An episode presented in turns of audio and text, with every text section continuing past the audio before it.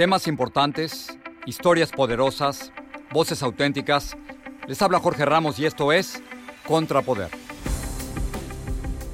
Bienvenidos al podcast. Cuando uno habla con los inmigrantes, muchos de ellos les dicen que no se quieren ir de su país, que en realidad nunca lo quisieron hacer, que no les hubiera gustado ser inmigrantes, pero que se tuvieron que ser inmigrantes. ¿Por qué? Porque había cosas que los expulsaban de sus países y otras que los atraían. Esto ocurre con mexicanos, con centroamericanos y también con sudamericanos.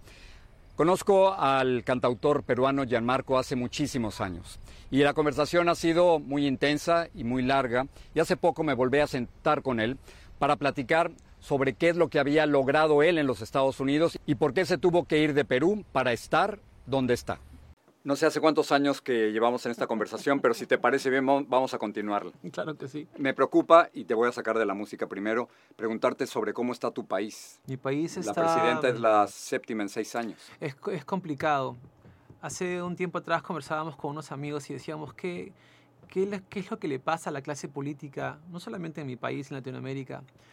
Porque no creo que un político cuando se mete a política no sabe qué cosa hacer aunque eso es lo que demuestran. Pareciera que cuando se meten en política no saben qué cosa hacer.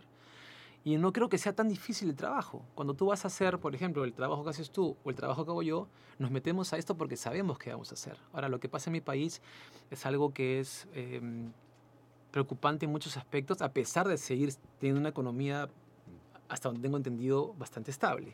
¿Hay que irse entonces como tú, por ejemplo? O sea, hay que tener éxito fuera porque el país no te aguanta tengo muchos años viviendo fuera del país. Ojo, no me fui de mi país porque me parecía que no podía hacer cosas en mi país. Soy un ejemplo importante de lo que en mi país he podido hacer. Ahora, sí debo confesar que en el gobierno de Alan García sí me fui cuando tenía 18 años, pero mi padre nos sacó y pues no se podía en, esa época. Hay muchos inmigrantes en el 88, creo que fueron más de 180 mil peruanos que en esa época salimos. Y me fui a Chile, recuerdo. Y por eso me llama mucho la atención tu, tu álbum 17, ¿correcto? Sí aún me sigo encontrando. Tantas veces me perdí y aún me sigo encontrando. Y creo que te sigues encontrando. Has tenido el, valor de seguir tu propia marca y no copiar a otros y no querer. Complejo, sí, complejo. Claro. Es este.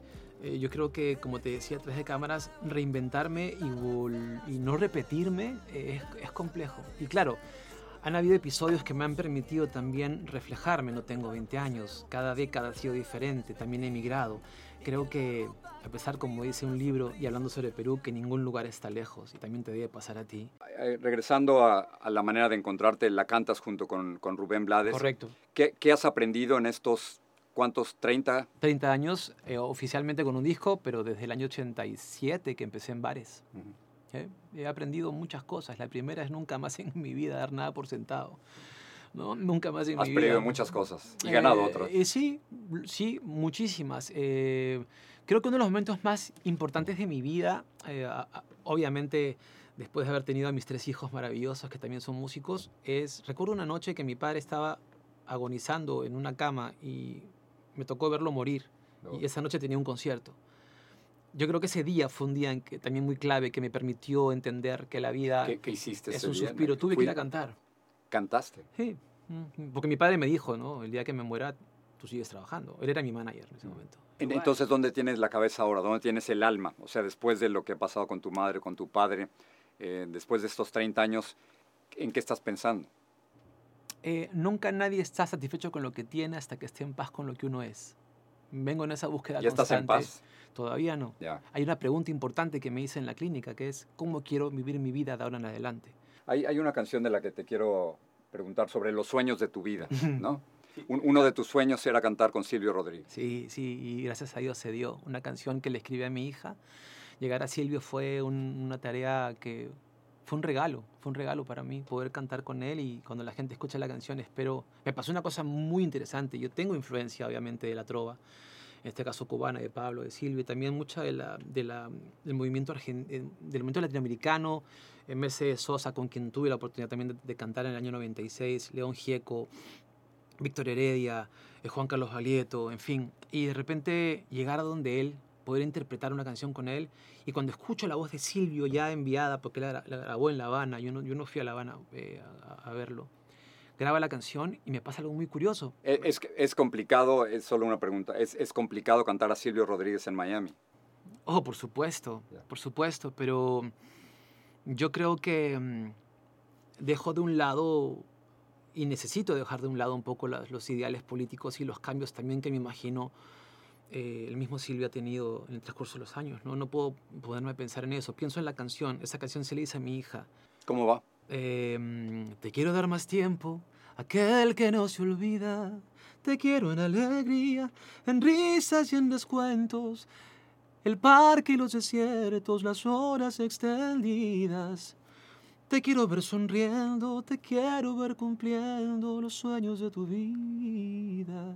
Esta canción Maravilla. hecha en el piano con grabamos la- las cuerdas en Praga. Es increíble. La música es un bálsamo. La música me salvó la vida, me la sigue salvando. La música me lleva a lugares como estos, a conversaciones como estas, y a decirle a la gente joven que nunca claudique en el hecho de tener que hacer lo que quieren hacer desde el corazón. Si es desde el corazón, sea la música que sea que hagas, eh, vale la pena. Termino con esto. No, no, no entiendo, ya Marcos, si te estás despidiendo o es que nos estás anunciando una nueva época. Yo creo que estoy anunciando eh, la posibilidad de darme una oportunidad en la música y de crecer, de, mm, de avanzar eh, constantemente en esta búsqueda que es la música, que es tan un mundo tan complejo que a veces uno en lugar de buscar los hits, deberíamos buscar la posibilidad de dar el mensaje a la gente nada más. Dejemos que la gente haga los hits. Qué, qué gusto hablar contigo. Igualmente, Sigamos la te admiro conversación. Mucho. Y siempre te voy a agradecer por haberme puesto, creo que estoy en un libro tuyo. Creo que sí. Sí, sí, estoy- menor hay, un nombre ahí de por último. Y siempre te voy a agradecer que hayas sido parte de mi banda sonora. Oh, gracias, gracias, querido. Un Gracias. abrazo grande, Igual. bendiciones. Gracias.